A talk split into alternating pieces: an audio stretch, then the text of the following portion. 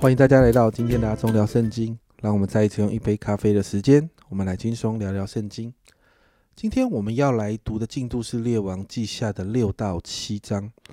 那在这两章的经文里面呢，我们看到因着亚哈所做的恶行，整个以色列开始经历旱灾、饥荒，甚至民不聊生哦。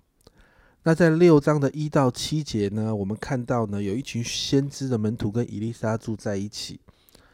那因为居住的空间过小，他们拿了借来的斧头去伐木，想要来扩建居住的空间，但是斧头掉进水里了。那你在这个故事听起来很像我们小时候听的那个金斧头、银斧头的故事哦，但是你看到我后面结局完全不一样。伊丽莎就行了一个神迹，在第六节，神人问说掉在哪里了？他将那地方指给伊丽莎看，伊丽莎砍了一根木头抛在水里，斧头就飘上来了。这是在今天的进度里面的第一个神迹哦。那接着呢，其实就是以色列跟亚兰王之间的征战了。那在这个征战的对抗当中呢，你就看到神仍然顾念他的百姓。在六章十节，以色列王差人去窥探神人所告诉、所警戒他去的地方。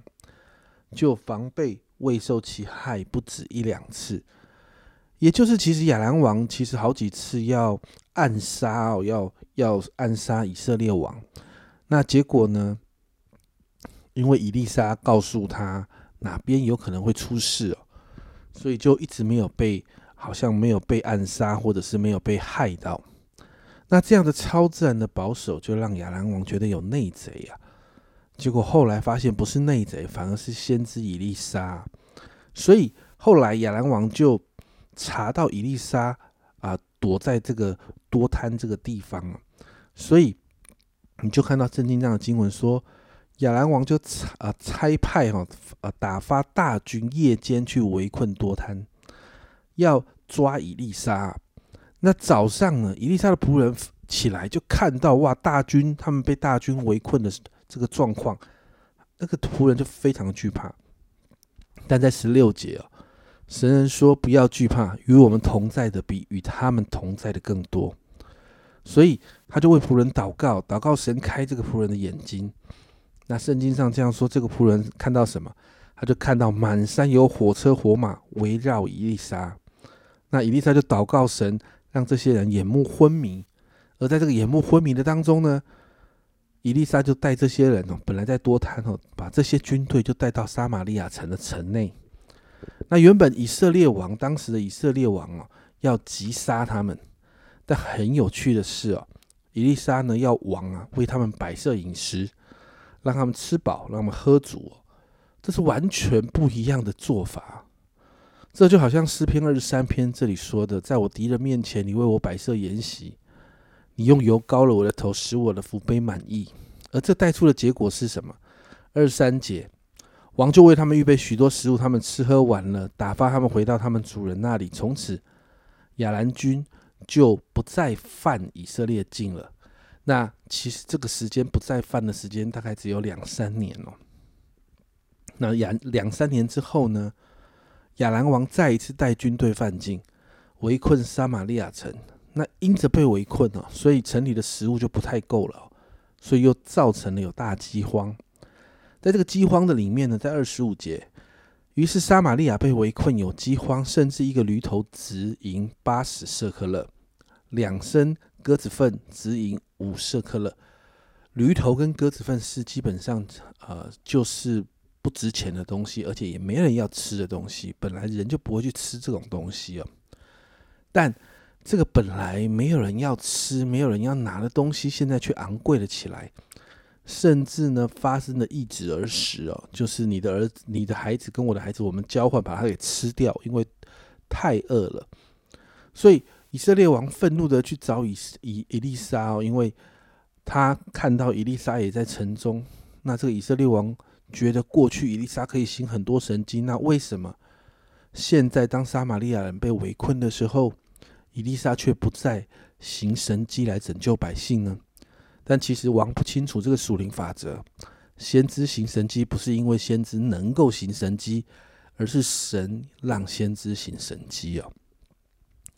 那到了第七章第一节，伊丽莎说：“你们要听耶和华的话。耶和华如此说：明日约到这时候，在撒玛利亚城门口，一细亚细面要卖银一色克勒，两系啊大麦也要卖银一色克勒。这代表什么？这代表物价开始平稳了起来，开始会有一个转变，代表神要拯救百姓。但你就看到，在王的旁边有一个军长，军长这样说：即使耶和华开了，使天开了窗户，也不能有这种事哦。这个军长表达对神的不信，所以伊丽莎也预言他会亲眼看见这件事发生，但他却不能够吃这些东西。接着你就看到神就透过四个没有盼望的大麻风病人，他们就反顺就觉得在城内没盼望，那就到城外去。那被抓到就被抓到。死了就死了，反正大麻风哦，得了大麻风迟早会死。所以在第六、第七节，他们出去外面才发现哦，一件很特别的事哦，就是第六、第七节这里说，主使亚兰人的军队听见车马的声音，是大军的声音，他们就彼此说：“这必是以色列王啊，会买赫人的诸王和埃及人的诸王来攻击我们。”所以。在黄昏的时候，他们起来逃跑，撇下帐篷、驴马啊、营盘造就，只顾逃命。